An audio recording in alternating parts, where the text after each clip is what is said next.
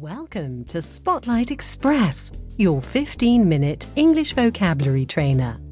Today we're talking about what happens when someone knocks at your door.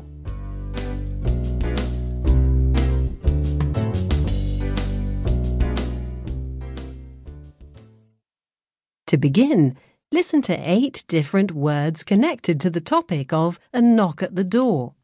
You'll hear each one in German first and then in English. Just listen. Lieferung, Delivery, Lieferwagen, delivery van, British English. Delivery truck, American English. Briefträger, Postman, British English. Mailman, American English. Paket, Parcel, British English. Package, American English.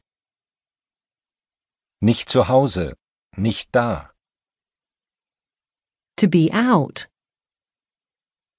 unterschreiben, to sign, abholen, to collect,